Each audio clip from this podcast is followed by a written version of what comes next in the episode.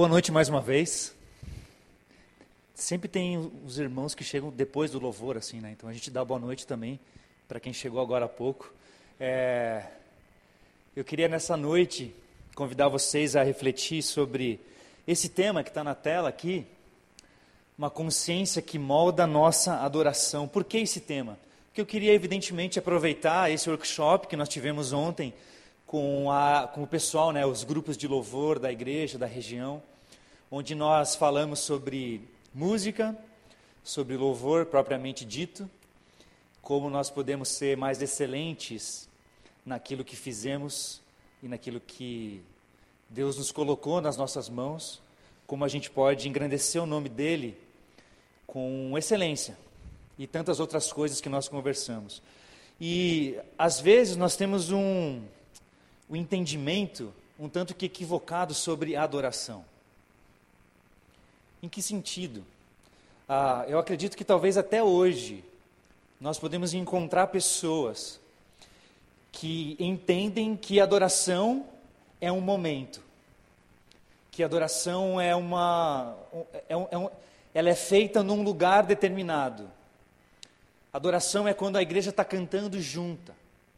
Adoração está é, tá muito atrelado a um momento específico que a gente faz num tempo específico, numa hora específica e que dura um tempo específico. Quanta especificação, né?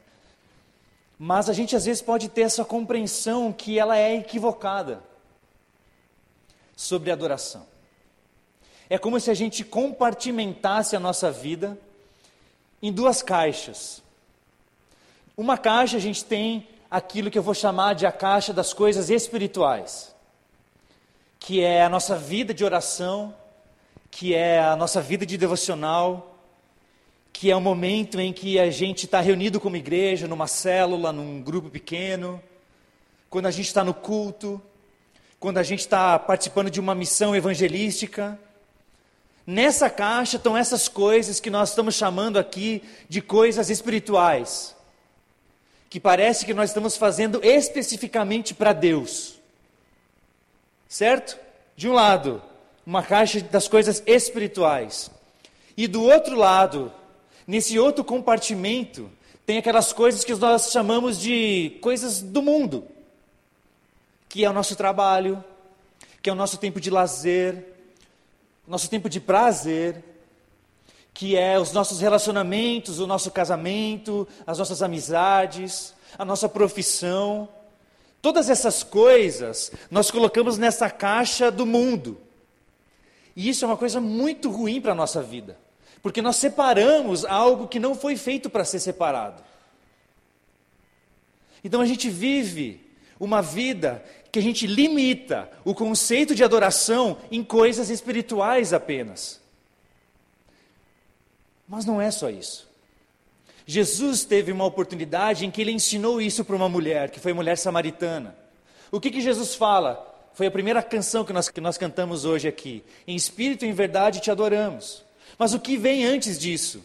Jesus dizendo para aquela mulher: Olha, não tem mais o templo, não tem mais uma ocasião específica, um momento específico, não tem mais um representante que precisa ofertar a, os sacrifícios de vocês. Cristo Jesus, ele vem trazer uma nova aliança aonde o véu se rompeu e hoje nós todos podemos ter acesso a Deus por causa daquilo que Cristo Jesus fez por nós.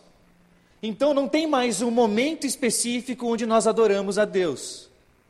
A nossa vida deveria ser compreendida e vivida na totalidade do que nós entendemos sobre adoração. Porque senão a gente vive de segunda a sexta, essa coisa que talvez você já está acostumado a ouvir, a gente vive de segunda a sexta uma vida, sábado a gente começa a se preparar e no domingo a gente vive uma vida espiritual. São duas vidas que a gente está vivendo. Por quê? Porque alguém nos ensinou que nós temos que compartimentar a nossa vida em duas esferas, espirituais e coisas que não são assim tão espirituais, como trabalho e como relacionamentos, por exemplo. Só que não é esse o entendimento, não é esse o entendimento sobre adoração que as Escrituras revelam para nós. E nós perdemos oportunidades tremendas de sermos ou luz e sal no mundo, ou oportunidade de Deus tratar a nossa vida, tratar o nosso coração diante de situações que nós dizemos que ah, isso não é espiritual. Deus não vai falar comigo no meu trabalho. No meu trabalho não tem nada de espiritual, Deus não está lá. Eu sei que você nunca vai dizer isso, mas às vezes nós vivemos dessa forma. E eu queria nessa noite tentar mostrar para você que adoração tem muito a ver com um estilo de vida. Então, toda vez que eu usar a palavra adoração nessa noite, eu queria, em nome de Jesus, que você não atrelasse isso ao louvor do culto, ou ao culto propriamente dito, ou qualquer coisa assim. Adoração, quando eu estiver usando esse termo nessa noite, eu queria que você compreendesse como um estilo de vida, nossa vida, sendo vivida na totalidade daquilo que vivemos e fazemos. Então, por isso que eu dei esse título, uma consciência que molda a nossa adoração. Paulo, como que eu consigo adorar a Deus diante das circunstâncias e diante dos momentos e da vida que eu vivo?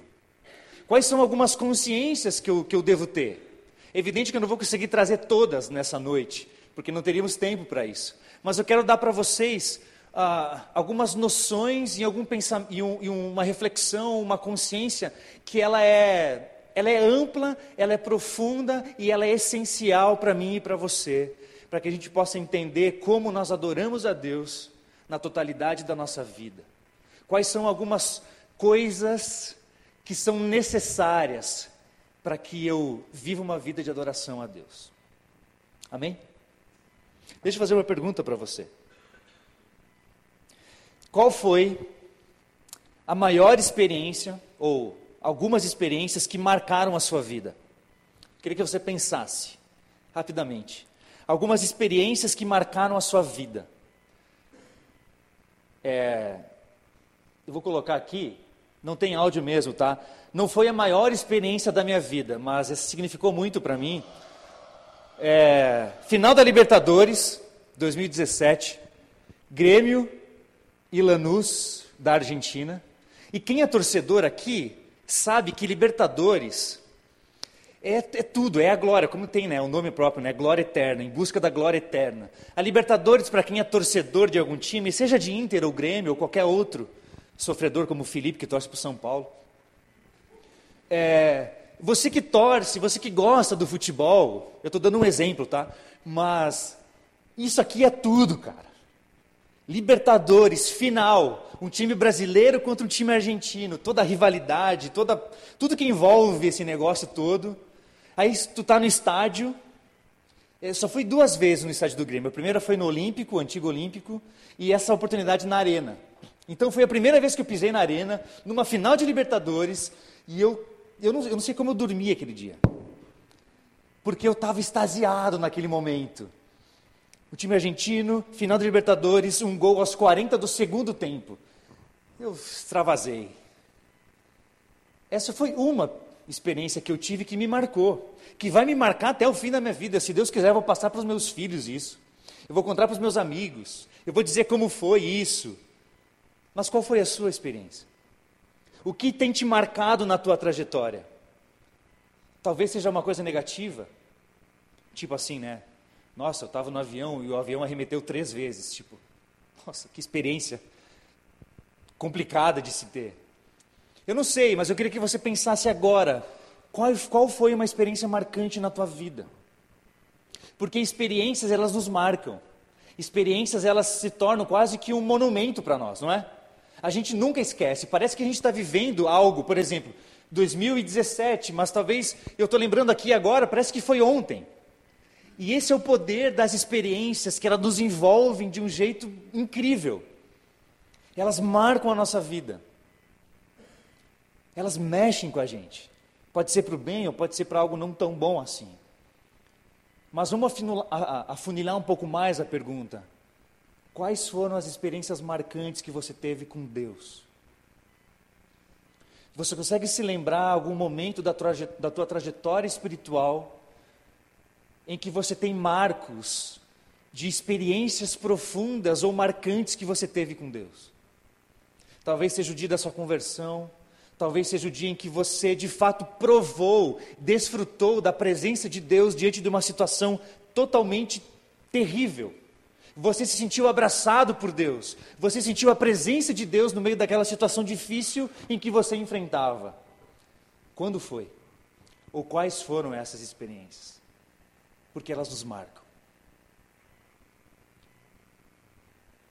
Eu queria ver a experiência com vocês de um homem que teve sim uma experiência profunda com Deus, que foi um marco profundo na sua vida, que é o profeta Isaías. Se você tiver a sua Bíblia, o seu celular, seu aplicativo, eu queria convidar você a abrir a sua Bíblia em Isaías capítulo 6. Isaías capítulo 6, a gente vai ver a experiência de um homem e a gente vai ver circunstâncias, relatos que acontecem na experiência desse homem, que podem formatar, que podem é, contribuir para a nossa consciência sobre o que é adoração, o que deve permear o nosso pensamento quando nós ouvimos, falamos e pensamos sobre adoração. Se você, por acaso, não está com a sua Bíblia, eu estou projetando o texto para você acompanhar com a gente. Vamos lá?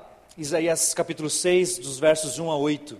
No ano em que o rei Uzias morreu, eu vi o Senhor assentado num trono alto e exaltado, ou num alto e sublime trono. E a aba de sua veste enchia o templo. Acima dele estavam serafins, cada um deles tinha seis asas. Com duas cobriam o rosto, com duas cobriam os pés, e com as outras duas voavam. E proclamavam uns aos outros: Santo, Santo, Santo é o Senhor dos exércitos, a terra inteira está cheia da sua glória. Ao som das suas vozes, os batentes das portas tremeram e o templo ficou cheio de fumaça. Então gritei. Isaías grita: Ai de mim! Eu estou perdido, pois sou um homem de lábios impuros e vivo no meio de um povo de lábios impuros. E os meus olhos viram o Rei, o Senhor dos exércitos. Então um dos serafins voou até mim, trazendo uma brasa viva que havia tirado do altar com uma tenaz. Com ela tocou a minha boca e disse: Veja, isso tocou os seus lábios, e por isso a sua culpa será removida, o seu pecado será perdoado. Então ouvi a voz do Senhor conclamando: Quem enviarei? Quem irá por nós? E eu respondi: Eis-me aqui, envia-me. Essa é a porção que a gente quer refletir nessa noite. Então lembra o tema: uma consciência que molda o nosso entendimento sobre adoração. Nós vamos estabelecer essa consciência a partir da experiência do profeta Isaías. A experiência dele não necessariamente é a nossa, ao pé da letra. Eu acho que você não vai ver mais anjos. Eu acho que você não vai ter mais algumas imagens assim. Ou talvez pode ser que tenha. Mas não quer dizer que a experiência dele tem que ser a nossa. Mas há aspectos da experiência do profeta Isaías que devem sim moldar a nossa consciência sobre o que é adoração.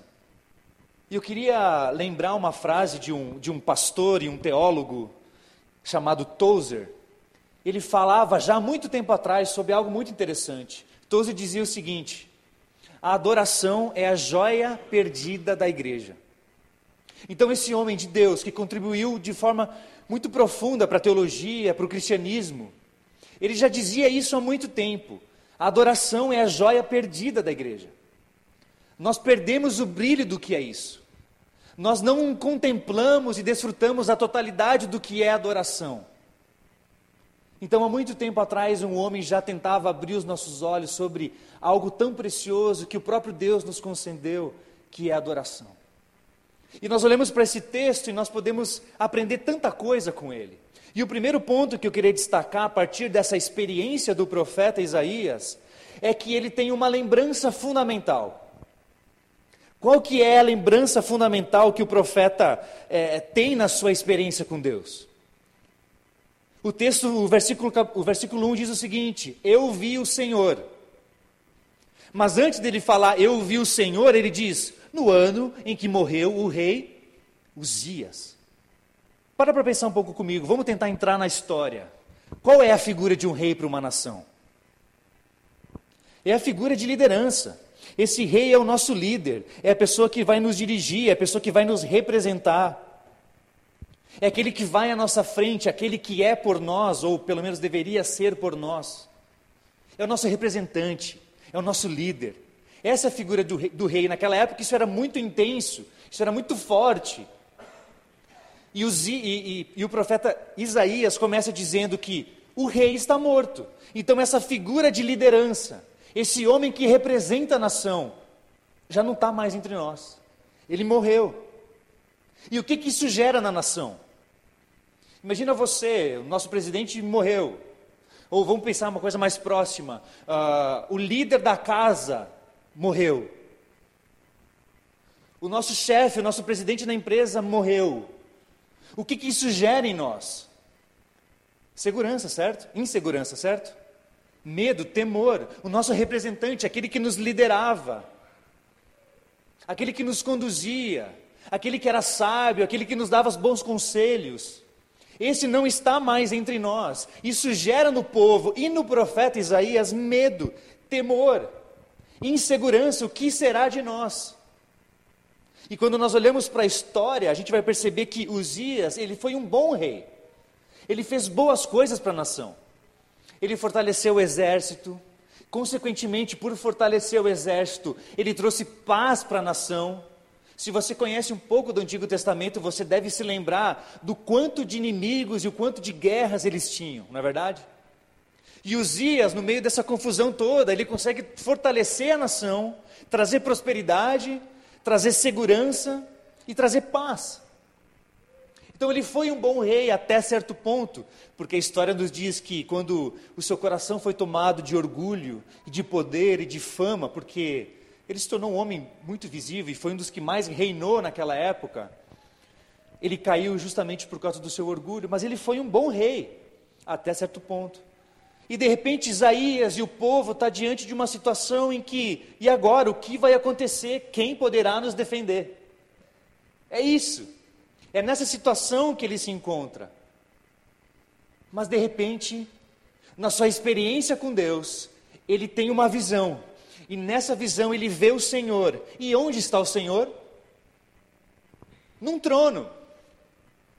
Então, a primeira lembrança que o profeta precisava ter com Deus, a primeira coisa que Deus queria revelar para o profeta é o seguinte: Isaías, você está triste, você está com medo, você está inseguro, você está temendo o que pode acontecer porque o rei de vocês não está mais aí. Mas a primeira coisa na experiência do profeta com Deus é que Deus se revela a ele assentado num alto e sublime trono. Então ele está sendo relembrado, o profeta Isaías está se lembra, sendo lembrado por Deus de o que, o que mais importa não é o, o governo terrestre, não é o trono terrestre, mas é o trono celestial. O Senhor é o governante de todas as coisas, ele é soberano, ele está sobre tudo e sobre todos. Então a primeira experiência do profeta é essa visão de um Deus assentado num alto e sublime trono. Porque o que, o que era mais importante para Isaías naquele momento? Talvez na agenda de Isaías, nos pensamentos de Isaías, ele não queria ver o Senhor num alto e sublime trono. Talvez ele queria ver uma imagem de quem seria o próximo sucessor, quem seria o próximo rei. Ele queria que aquele problema terrestre, terreno, se, seja, fosse resolvido. Mas de repente ele vê o Senhor num trono. E o que é mais importante para ele? Não é sobre o que está acontecendo aqui, o que está acontecendo ali, mas é que Deus está no controle de todas as coisas. E essa é uma coisa que eu e você muitas vezes não levamos mais tão a sério. Nós cantamos sobre que Ele é soberano. Nós oramos, Deus, seja feita a tua vontade, o Senhor está no controle de todas as coisas. Só que parece que isso é uma oração pronta, sabe? Parece que nós estamos, nós não acreditamos tanto naquilo que nós estamos cantando, dizendo, orando. E talvez era assim com o profeta Isaías, porque dos capítulos 1 até o capítulo 6, ele já está profetizando, ele já está exercendo uma parte do seu chamado. Isaías sabia coisas sobre o Senhor, porque ele era daquela nação. Ele já tinha ouvido sobre tudo que Deus tinha feito pelo povo. Um Deus que abriu o mar, um Deus que fez chover maná do céu. É lógico que Isaías tinha percepções sobre quem Deus é. Só que, meu irmão, ter percepções e ter informações sobre Deus muitas vezes não quer dizer nada. Não é suficiente você apenas saber intelectualmente que Deus é o Senhor e que Ele está sentado num alto e sublime trono. Esse pensamento precisa tomar o seu coração e a sua vida. Em que, quando você estiver passando por situações de insegurança, você seja lembrado e você creia na promessa de que Ele é o Senhor soberano sobre todas as coisas. O que Isaías queria ouvir talvez era quem vai ser o próximo rei. Mas Deus quis lembrar o profeta de que, acima de tudo, o que mais importa é que Ele é o Senhor. Isso muda a nossa agenda. Isso já nos leva a uma compreensão de como e quando eu adoro a Deus. Quando você adora a Deus? Quando tudo está bem apenas? Ou você tem a compreensão de tudo aquilo que Deus é? E que você pode crer na promessa e na esperança de que Ele está governando e que Ele de fato é soberano sobre todas as coisas. A gente precisa personificar, não sei se essa é a melhor palavra, mas nós, a gente precisa tirar um pouco as coisas da nossa mente e trazer para o nosso coração e a gente abraçar isso. Porque tem informações sobre Deus, não necessariamente quer dizer que você tem um relacionamento com Ele. Não é porque você canta, não é porque você ora, que necessariamente você tem um relacionamento com Deus. E o meu ponto sobre a adoração aqui é essa lembrança fundamental que molda o nosso entendimento sobre em quais momentos eu tenho que adorar a Deus. Em quais momentos eu preciso entender que Ele de fato é o Senhor e que Ele controla e tem sob as suas mãos o domínio de todas as coisas. Pensar sobre adoração é ser lembrado disso também eu e você temos que ser lembrados de que o Senhor está num alto e sublime trono. Pode ser que as pessoas que estão ao nosso redor não tenham governado de acordo com as nossas expectativas. Pode ser que os nossos líderes não sejam tudo aquilo que nós esperássemos que fossem. Mas em quem nós temos colocado a nossa esperança? Essa é a pergunta. Se a nossa esperança, como de alguma forma foi a esperança do profeta Isaías, que era em Uzias, a gente vai sofrer. E a gente não vai conseguir compreender o que Deus está querendo fazer na nossa vida. Por isso, é muitas vezes, quando nós passamos por situações de adversidade, quando um rei morre, ou quando uma situação adversa acontece conosco, é uma oportunidade que Deus está nos dando para que a gente revele aonde está o nosso coração. Em quem eu tenho confiado? Em Uzias ou no Senhor? Próximo ponto, na experiência que molda e nos dá uma direção importante sobre adoração, é uma revelação essencial. Primeiro ponto, o profeta, na sua experiência, ele, ele é lembrado de algo fundamental uma lembrança fundamental. Agora, na sua experiência, a gente vê uma revelação essencial. Que revelação é essa? Ele vê o Senhor num alto e sublime trono, e na sequência ele vê os anjos com seis asas, e esses anjos estão fazendo o quê? Eles estão adorando, e a sua adoração contém conteúdo, e esse conteúdo diz o quê? Santo, Santo, Santo é o Senhor, o Rei dos exércitos. Então, na experiência do profeta, Deus se revela a ele como um Deus assentado num trono, e isso deve trazer confiança, esperança para o profeta. E num segundo momento dessa experiência, ele vê e Deus se revela a ele como um Deus santo, santo e santo. Meu irmão, em nenhum, nenhum outro atributo de Deus é tão enfatizado quanto o atributo da santidade. Você não vai encontrar nas Escrituras nenhum texto que diz Deus é amor, amor, amor. Você não vai encontrar nenhum texto que diz Deus é graça, graça, graça, bondade, bondade, bondade. A única ênfase que nós temos sobre um atributo de Deus é justamente Ele é santo, santo, santo. Ele tem uma revelação essencial, e essa revelação parte de Deus e não parte do profeta. Olha que interessante isso. Não é a visão que o profeta quis ter de Deus, mas é a visão que Deus quis se revelar ao profeta. Deu para entender? Por que, que eu estou destacando isso? Porque às vezes, no nosso relacionamento com Deus, nós queremos talvez abraçar áreas que nós achamos mais boas de Deus. Então a gente, qual é a visão que você tem de Deus? Deus é amor. Sim, Deus é amor. Sim, Deus é bondade. Sim, Ele é bom. Sim, Deus é graça. Mas sim, Deus também é santo. A visão que o profeta está tendo de Deus é a forma como Deus se revela para ele. E a forma como Deus se revela para ele é como um Deus santo. Não é a visão que o profeta quer ter de Deus, mas é a visão que Deus quer se revelar a nós. É por isso que a visão mais importante que nós temos que ter para a vida não é outra, senão a revelação de quem Deus é. Não é necessariamente o que você pensa sobre Deus, mas é como Deus se revela para você. E Deus, ele não se revela apenas com um atributo, mas ele se revela na totalidade daquilo que ele é. E por que, que isso é importante para o profeta? Por que, que isso é importante e essencial para mim e para você? Porque nós temos que ter um encontro também com a santidade de Deus. Porque se nós não tivermos um encontro com a santidade de Deus, eu e você não vamos compreender o que é a graça de Deus. Vou repetir. Nós temos que ter um encontro com a santidade de Deus, porque ela vai revelar algo profundo sobre nós. Então nós temos que ter esse encontro com a santidade de Deus, porque se não tivermos esse encontro, nós não vamos desfrutar da graça, da bondade, da misericórdia, do perdão de Deus. Porque esse passo é essencial e é fundamental. Porque à medida em que nós olhamos para Deus, nos aproximamos de Deus, vem o terceiro ponto da mensagem, e o terceiro ponto da experiência do profeta Isaías, que agora é uma verdade crucial.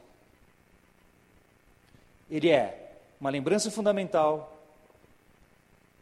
uma revelação essencial e agora uma verdade crucial. Quando nós nos aproximamos de Deus, quando nós temos uma visão que Deus se revela a nós como santo, santo e santo, o que o profeta diz na sequência? Ai de mim. E esse ai de mim no hebraico profundo quer dizer já era, deu ruim, acabou. Esse ai de mim, eu estou perdido, dá uma ideia realmente assim de que acabou, já era, esse é o meu fim. Não tem mais o que eu fazer. Não tem mais saída para mim. Eu estou perdido, já era. Acabou. Ai de mim, eu estou perdido porque eu sou um homem impuro, de lábios impuros, e eu vivo num povo de lábios impuros. É interessante que dos capítulos 1 a 5, o profeta ele está profetizando contra o povo, dizendo que eles estavam adorando a outros deuses, que eles tinham trocado a glória de Deus e um monte de coisa assim. Só que de repente agora o profeta, quando ele se depara com a santidade de Deus, ele fala assim: caramba, eu sou igual a eles. Sabe aquele irmão que fala muito dos outros? Isaías talvez era esse cara que ficava dizendo: está vendo aquele irmão? Você não ama a Deus, você é um pecador, você não faz as coisas certas. É aquele irmão que fica apontando o dedo para os outros.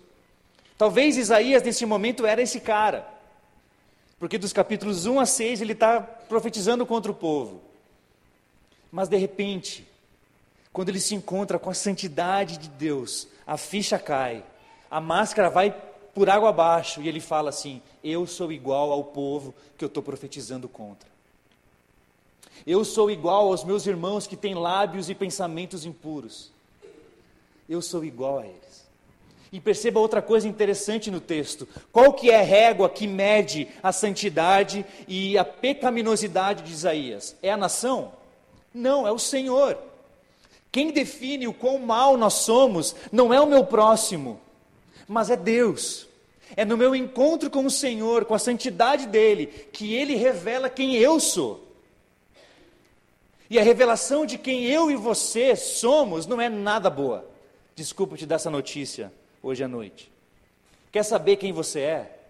Aproxime-se de Deus e você vai ter a mesma experiência que o profeta. E você vai dizer: ai de mim.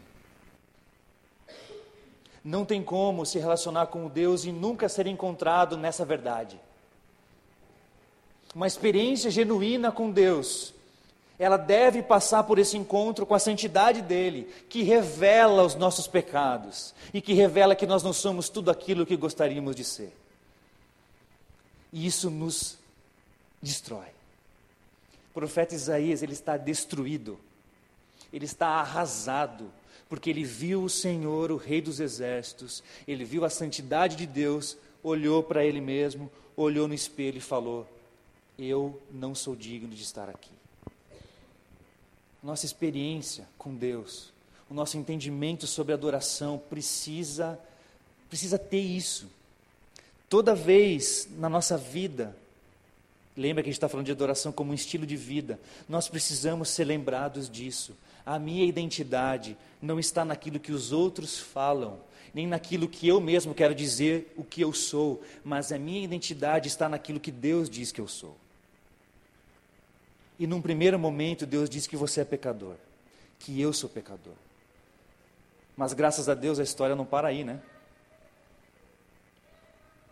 Eu acabei de falar que nós não provamos totalmente de alguns atributos de Deus, como a sua graça, porque nós não temos uma visão profunda dos nossos pecados. Quando nós nos relacionamos com Deus apenas do amor, quando que você vai ser confrontado? Quando você se relaciona apenas com um atributo de Deus, a bondade, talvez você nunca vai ter uma profundidade acerca dos seus pecados. E quando você não tem a profundidade acerca de quem você é, você também não vai ter a profundidade acerca de tudo aquilo que Deus também é. Deu para entender? Às vezes nós não contemplamos o que é a graça de Deus e nós não desfrutamos do que é a graça de Deus, na totalidade daquilo que ela é, porque nós ainda não fomos encontrados na totalidade daquilo que somos, falhos, homens e mulheres impuros, de lábios impuros, de mentes impuras. Mas enquanto não nos encontrarmos com Deus e vermos a realidade daquilo que somos, nós não vamos conseguir desfrutar de tudo o quanto Deus nos ama. O profeta, ele tem essa experiência, ele fica devastado. E a gente precisa entender que a consciência devastadora de quem nós somos revela ainda mais a imensa graça de Deus. Porque o texto continua: ele vê o Senhor, ele fala: ai de mim, eu estou perdido. Mas vem um anjo que pega do altar uma brasa viva e toca nos lábios do profeta e tem as palavras que diz: Você está perdoado. A culpa será removida de você. Para que eu e você possamos entender a totalidade dessa alegria, que é sermos perdoados e termos a nossa culpa removida isso só é possível quando nós temos esse encontro com a santidade de Deus. Porque senão a graça é barata. Porque senão a graça é pouca. A graça não é tudo aquilo que ela deveria ser. Quando eu não me encontro com esse atributo de Deus, que é a sua santidade. Talvez nessa noite você fale assim: Eu não sei se Deus me ama tanto. Eu não sei se Deus é tão bom assim. Eu não sei se Deus é tão misericordioso assim. Talvez é porque você ainda não se viu direito no espelho. E esse espelho é a própria imagem de Deus, que revela que você é falho. Isso aqui é fundamental para a nossa adoração. E não só para a nossa adoração pública, ou como igreja, mas para a nossa adoração nos nossos relacionamentos. Já parou para pensar na implicação disso nos relacionamentos? Quando você está em conflito com alguém, quando você está brigando com alguém, quando você está sendo confrontado por alguém, a nossa tendência muitas vezes é dizer: não, o culpado é você. Você que errou, você que é pior que eu, você que falou isso, você que falou aquilo. Mas quando nós entendemos e a nossa mente é moldada por uma consciência de quem Deus é e de quem nós somos, isso afeta também nos nossos relacionamentos. Porque eu não vou tratar mais as pessoas como eu tratava antes, porque agora eu vou ter uma noção de quem eu sou. Eu acho que eu também errei. Eu acho que também, eu acho que também nessa situação, nessas circunstâncias, eu também tenho falhas. Talvez eu estou lendo essa situação com olhos errados. Mas quando eu me lembro do Evangelho, quando me lembro de que eu conheço quem Deus é e Ele revela quem eu sou, eu me torno humilde, eu reconheço também as minhas falhas. E não apenas reconheço as minhas falhas, mas eu provo dia após dia de que Deus é bondoso, amoroso e misericordioso. Então, quando a gente fala sobre adoração, a gente precisa ir encontro a quem Deus é. E esse Deus vai revelar quem nós somos. E essa imagem não é bonita, mas Deus então revela toda a sua graça no profeta enviando aquele anjo que tocou os seus lábios com aquela brasa. E ele foi purificado, a sua culpa foi removida, os seus pecados foram perdoados. Nesse encontro que ele teve com Deus. Com que tipo de Deus você se relaciona? Quem é o Deus que você conhece? Você já teve em algum momento a oportunidade de se colocar no espelho e perceber que você não é tudo aquilo que você gostaria de ser? Deus tem te revelado. Eu costumo dizer o seguinte: quer saber se você está vivendo uma vida com Deus mesmo? Você não está vivendo uma vida de ilusão, mas você está vivendo uma vida com Deus mesmo. É quando você se aproxima dele e ele tem revelado cada vez mais que você é falho. É nessa medida que nós crescemos, porque nós percebemos aquilo que somos e a graça de Deus vai se manifestando e se revelando cada vez mais e mais sobre nós. Eu sou muito ruim de metáfora, de, de ilustrações, né? Mas você já comeu um churrasco sem sal? Você já comeu um bolo sem açúcar? É um bolo, mas não é um bolo, né? É uma picanha, mas não é aquela picanha com aquele sal e aquele negócio todo. A vida com Deus, sem que a gente não seja encontrado na realidade daquilo que somos, ela não tem sabor. É, como, ela, é, é um bolo, mas não tem o açúcar, porque falta um elemento. O elemento de sermos encontrados na verdade daquilo que somos, a luz de Deus. E esse Deus então se revela como gracioso e bondoso, removendo de nós toda a nossa culpa, toda a nossa vergonha, todos os nossos pecados são removidos, mas apenas quando estamos cientes daquilo que somos. Eu queria caminhar para o final e eu queria fazer duas perguntas para a gente.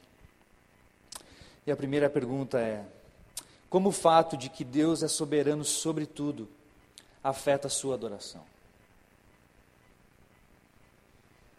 Lembra o primeiro ponto que a gente viu? Há uma verdade fundamental de que o Senhor está sentado num alto e sublime trono. Isso quer dizer que Ele é soberano sobre tudo. Como isso tem afetado a sua adoração, a sua vida? Deixa eu te ajudar um pouco mais nisso. Quando você está no meio de situações adversas, o que, aonde ou no que você tem se apegado?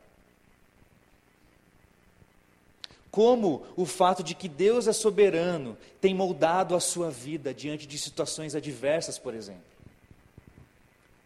Será que você é aquele indivíduo que só vai à igreja, por exemplo, quando está tudo bem?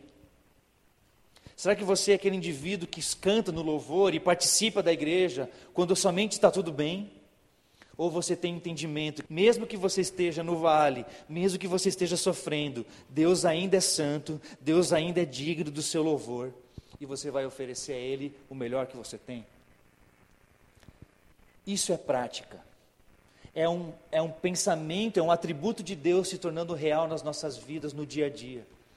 Eu não sou escravo e refém de Deus apenas quando tudo está bem, mas quando as coisas não vão de acordo com aquilo que eu esperava eu ainda assim permaneço agradecendo a Deus e confiando e depositando a minha esperança nele. Como isso tem moldado a sua vida? A quem você recorre quando você passa por momentos difíceis? Segunda pergunta que eu queria fazer: o que a santidade de Deus nos proporciona na adoração? Lembra? Adoração como vida o que a santidade de Deus nos proporciona na adoração. O que esse encontro com um Deus Santo revela de nós e nos molda. O que esse encontro com a santidade de Deus transforma a nossa vida e nos dá uma compreensão dos momentos de nós e das pessoas. Quanto mais próximo de Deus você está, mais Deus vai revelar como você é falho. Isso é fundamental também nos seus relacionamentos, no seu trabalho, aonde você estiver. Vou usar uma outra metáfora. Aqui, a gente tem a nossa compreensão cada vez mais de quem Deus é. E nós crescemos nessa compreensão e nós vamos cada vez mais alto na direção daquilo que Deus é. Com todos os seus atributos, com a sua santidade, com o seu amor, com a sua graça. Quanto mais eu conheço de Deus, quanto mais eu conheço de Deus, mais Deus revela quem eu sou. E à medida que isso aqui vai aumentando, mais a graça de Deus vai se derramando sobre minha vida. Quando isso aqui está muito curto, menos graça, menos bondade, menos misericórdia, menos perdão eu vou encontrar de Deus. Por quê? Porque as minhas percepções são, são pequenas. A minha percepção de Deus ela é curta, ela, é, ela é baixa. E a minha, minha percepção de mim mesmo também, eu não sei quem eu sou. E tem pouca coisa para Deus depositar a sua graça. E tantos outros atributos. Mas à medida em que isso vai aumentando, esse funil vai aumentando, e cada vez mais a graça vai sendo derramada sobre nós, e a gente vive aquilo que Paulo fala: onde habitou o pecado, superabundou a graça.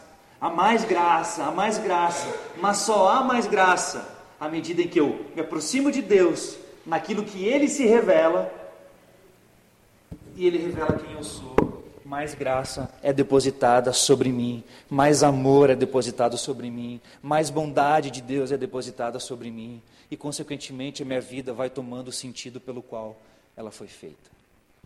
Deu para entender? Foi boa a ilustração? O que a santidade de Deus nos proporciona, queridos? saber que eu não sou tudo aquilo que eu espero. Que talvez a minha esposa tenha razão com algumas coisas da minha vida. Que talvez os meus pais tenham razão quando eles me, questionam e me criticam sobre algumas coisas. Que talvez eu, como filho, preciso ser mais obediente aos meus pais. Essa percepção não é legalista, não é para eu obter resultados e bênçãos, mas é porque eu me aproximo de Deus e Deus revela quem eu sou e o meu coração então vai sendo tratado moldado e transformado dia após dia. E meu último ponto, quando Deus se revela a nós, nosso desejo não é outro, senão ofertar a nossa vida a Ele.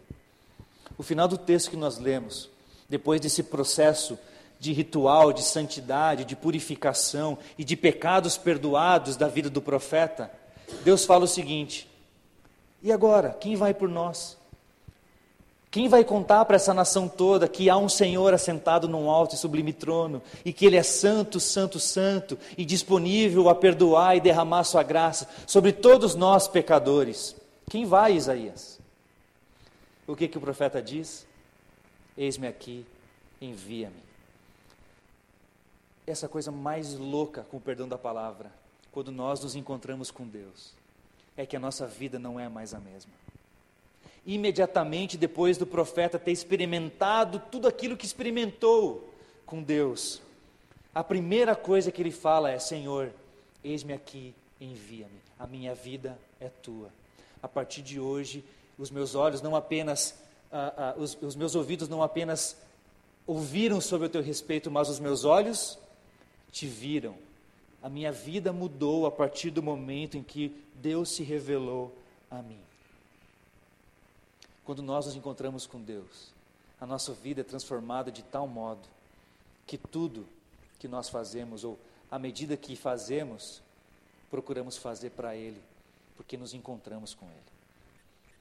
E quando nós olhamos para a história de Isaías, a experiência de Isaías, nós olhamos para o Evangelho. Porque isso é o Evangelho. O Evangelho é o que? É a boa nova, não é? Mas se tem, se tem uma boa nova é porque tem uma uma notícia ruim. E qual que é a notícia ruim? É que eu e você somos todos Isaías. Hashtag somos todos Isaías. Nós somos homens e mulheres impuros. Os nossos olhos viram o Senhor. E o nosso destino, assim como era do profeta, era ai de mim, eu vou morrer. Mas aí entra o Evangelho, que é a boa nova de Deus, que não foi nós que morremos, mas alguém morreu no nosso lugar. O profeta Isaías não fez absolutamente nada para ser perdoado. Ele fez? A única coisa que o profeta fala, ai de mim. Mas é Deus que age, é Deus que demonstra a graça, é Deus que revela a graça, é Deus que perdoa. E isso é a história do Evangelho de Cristo Jesus. Ele veio ao mundo, ele morreu a nossa morte, para que nós pudéssemos viver a sua vida. Hoje, assim nas palavras de Paulo, não há mais nenhuma condenação sobre nós, porque Cristo levou sobre si os nossos pecados. Alguém teve que pagar o preço. Não foi Isaías, não foi eu, não foi você, mas foi o Filho de Deus. E por causa dele, todos nós estamos, somos perdoados, renovados e podemos desfrutar da beleza suprema da graça de Deus na nossa vida. Como isso molda a nossa adoração? Totalmente. Totalmente. Dia após dia eu preciso ser lembrado disso. Quem eu sou, quem Deus é e o que Ele fez para mudar aquilo que eu sou. Eu espero que de alguma forma isso contribua para a sua vida. Que a experiência do profeta de alguma forma seja sua também. Que você possa ser encontrado na revelação de quem Deus é.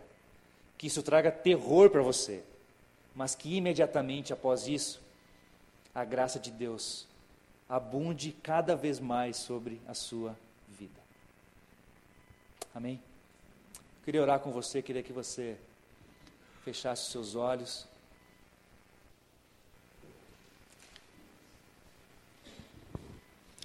Eu queria deixar, na verdade, um minutinho, dois minutinhos para você ter um tempo a sós, você com Deus. Queria que você refletisse um pouco sobre aquilo que você ouviu, o que é verdade, o que faz sentido para você e permitisse que o Espírito Santo falasse contigo.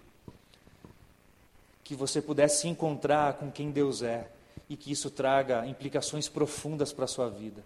Que o Espírito Santo de Deus fale com você, para que você saia desse lugar diferente do modo como você entrou. Te agradecer porque Nessa noite nós podemos, podemos ser lembrados de que não somos tudo aquilo que talvez achávamos que fôssemos, Deus. Porque quando nós nos deparamos com a tua santidade, o Senhor se revela a nós e mostra que no nosso coração ainda há muitas coisas a serem tratadas e transformadas. Mas Deus é tão glorioso poder ter esse encontro contigo, ter essa experiência contigo, porque nós podemos logo na sequência poder desfrutar de tanta graça e de tanto amor que o Senhor entrega e derrama sobre as nossas vidas. Muitas vezes nós nos sentimos culpados, envergonhados pelo modo como temos vivido, pelas coisas que fizemos e que quando nós nos deparamos contigo, cai a ficha, as máscaras caem e a verdade de quem nós somos, ela é evidente. Mas imediatamente o Senhor vem com a tua santa e bondosa mão, nos abraça, nos envolve com graça, com bondade, com misericórdia. Então nós temos a mesma experiência que o profeta Isaías teve a nossa culpa é removida, a nossa vergonha já foi levada por Cristo Jesus naquela cruz. Deus não importa o que fizemos, não importa nem o que faremos amanhã, nós podemos hoje nos encontrarmos contigo e desfrutarmos de que nada mais nos acusa, nada mais nos condena, porque há uma cruz na nossa frente. Há um Deus que tomou o nosso lugar para que todo o nosso pecado fosse perdoado e a nossa vergonha fosse levada. Deus, que eu e os meus irmãos aqui nessa noite a gente possa constantemente moldar a nossa vida e, consequentemente, o que nós pensamos sobre adoração. Quando nós nos lembramos que o Senhor está num alto e sublime trono e que, o Senhor é, e que o Senhor é Deus sobre todas as coisas e que tudo coopera para o nosso bem Que eu e os meus irmãos aqui nessa noite possamos sair daqui abraçados nessa verdade, não apenas intelectualmente, mas que o nosso coração seja tomado de esperança, conforto e paz. Que tu, ó Deus Criador dos céus e da terra, está no controle de todas as coisas. Que eu e os meus irmãos nessa noite possamos sair daqui tendo um encontro real e verdadeiro com a tua santidade, que nos machuca, que revela que somos falhos, mas que depois a tua graça e os teus outros atributos se revelam e se abundam sobre a nossa vida. E os nossos pecados se vão quando nós desfrutamos a tua graça.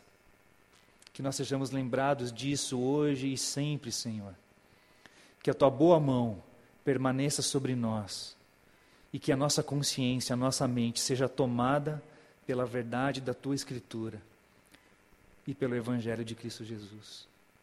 Se tem amigos nessa noite que se sentem extremamente culpados, com os ombros pesados por conta daquilo que tem, fizeram, daquilo que têm pensado, que o Senhor nos encontre, que as nossas costas sejam aliviadas, que o fardo seja levado por Ti para que não haja mais nada que nos impeça de contemplar a beleza do Senhor a cada dia na nossa vida. Nos perdoe. Derrama a tua graça sobre cada um de nós. Em nome de Jesus. Amém. Pessoal, eu queria agradecer a oportunidade, ao convite. Obrigado, Pastor Gil, Felipe, Willy, todo mundo. Quero agradecer, espero que eu tenha cumprido com as expectativas que vocês tinham. Eu espero que, de alguma forma, eu tenha abençoado a vida de vocês. Espero manter contato, espero poder, quem sabe, retornar aqui em alguma outra oportunidade. É, acho que é isso, pessoal. Deus te abençoe, te dê uma ótima semana, uma excelente noite. Que você possa retornar aqui no domingo que vem. Que Deus te abençoe. Obrigado por tudo. Um grande abraço.